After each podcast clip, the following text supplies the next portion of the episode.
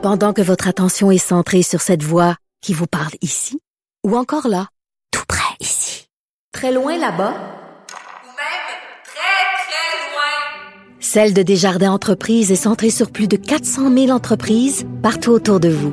Depuis plus de 120 ans, nos équipes dédiées accompagnent les entrepreneurs d'ici à chaque étape pour qu'ils puissent rester centrés sur ce qui compte, la croissance de leur entreprise.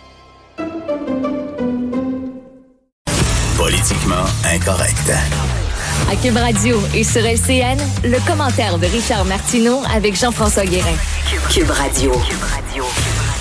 Salut Richard. Hey Jean-François, tu m'as convaincu, je vais devenir un snowbird dans quelques années. Ça me tente tellement de la Floride. Ah oui, ça a l'air le fun. Mais honnêtement, Richard, ces gens-là ont du plaisir, ils ont une belle vie. On a vu toutes sortes de, parcs, de, rassemblements de Québécois. Il y a moyen, je pense, pour quelqu'un qui planifie longtemps à l'avance, d'y trouver euh, son compte à la retraite. Là. Euh, et vraiment, ça a été très touchant, honnêtement, Richard, ben de rencontrer tous ces gens-là.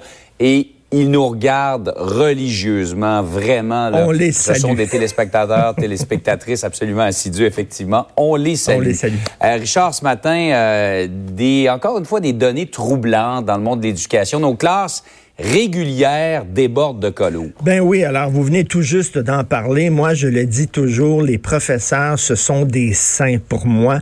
J'ai un ami qui est prof, puis dit, Richard, on nous critique parce qu'on a deux mois de vacances par année. Je te le dis, si on n'avait pas ces deux mois-là, on délirerait. On serait littéralement à l'asile, on se tirait une balle dans la tête. C'est vraiment pas évident d'être professeur. Non seulement tu dois confronter des élèves qui sont irrespectueux, qui sont impolis, qui sont mal élevés, non seulement tu dois composer avec des parents rois qui débarquent parce que tu as donné une mauvaise note à leur fils ou à leur fille qui sont en furie, non seulement on leur demande d'éduquer nos enfants et de les élever, parce que les parents les élèvent de moins en moins, de leur, de, leur parler de c'est quoi être un bon citoyen, c'est quoi le respect, euh, la sexualité, etc. Là, ils doivent composer avec des cas lourds.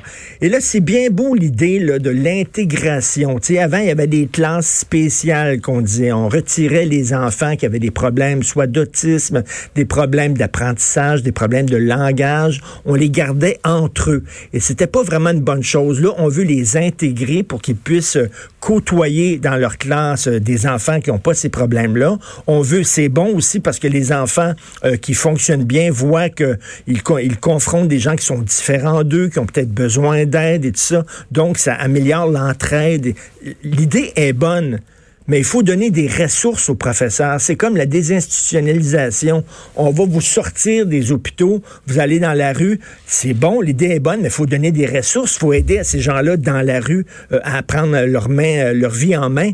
Ben, la même chose, mm-hmm. l'idée est très bonne de l'intégration, mais les professeurs n'ont pas de ressources. Et là, écoute, ils se trouvent déjà avec des grosses classes, avec des cas lourds.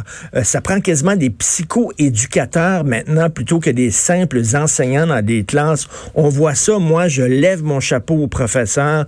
Euh, je comprends pourquoi il y a tellement de profs qui, après un an, décrochent en disant on n'en peut plus. C'est très important. C'est beau d'avoir des belles écoles. Il y a tout un nouveau projet avec la CAC d'avoir des écoles en bois, mm. en verre. C'est fantastique, mais faut investir dans les professeurs. faut investir dans les ressources pour les aider, justement.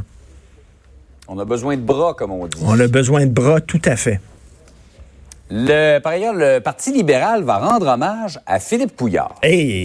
Quelle excellente idée. Donc, le 31 mai prochain, c'est le congrès du Parti libéral et on va rendre hommage à un grand libéral, euh, Philippe Couillard. On sait que Marois Ariski, hein, qui est la colistière d'Alexandre Cusson, qui a critiqué vertement, fortement euh, les mesures qu'on appelle d'austérité de M. Couillard, les coupes en santé, les coupes en éducation, en disant que ça fait énormément mal au Québec. C'est sous la gouverne euh, de M. Couillard que le Parti libéral et ses complètement déconnecté de sa base francophone. On le sait, les francophones ont quitté le Parti libéral pour aller vers la CAQ.